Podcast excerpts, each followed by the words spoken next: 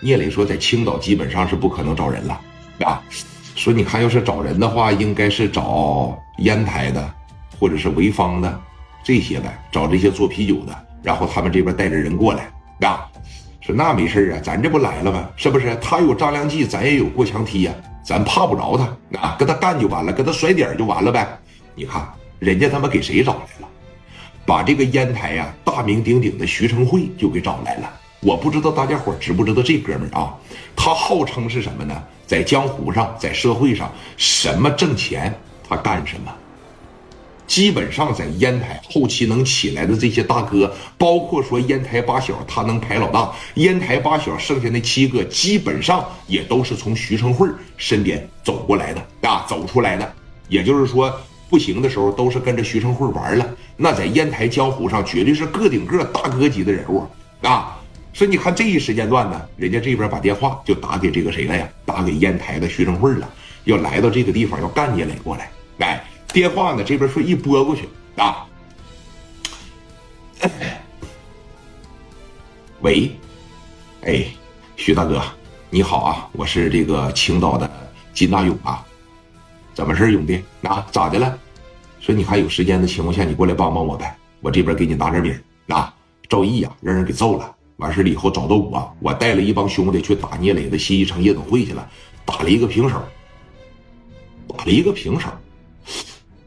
就你现在在这个青岛的段位也好，在这个青岛的地位也好，那不能说有打不过的人呐，还真是啊，这伙人真是跟他们小狼崽子一样，就成难摆弄了，就成不好干了。你过来帮帮我行不？赵毅啊，给了我百分之二十的股份，回头套现了以后呢，我拿出三成来再给到你，希望你别嫌少就得了。那三成的情况下，一年也得是一两百万呢，怎么样？聂磊如果说在青岛的情况下，我估摸着这个事我就得干不成。一旦要是开战的情况下，那就是四个字江湖上流行什么呀？不是你死，那就是我亡，绝对没有握手言和的那一说。一山不容二虎。你除非还得一公一母，两个大公老虎在一块掐架，要么就是两败俱伤，要么就是我咬死一个，我活着，我成为真正的老大。那徐成慧当时一听有钱赚嘛，就像刚才咱说的一样，三教九流的人就没有没跟过他的，三教九流的生意基本上就没有他不会做的，就没有他不干过的。现在的徐成慧，首先就是一点有钱，再一个呢兄弟多，再一个。包括徐成会大哥现在还活着，人家还能说平稳着陆，就得依赖于他过于强大的白道关系。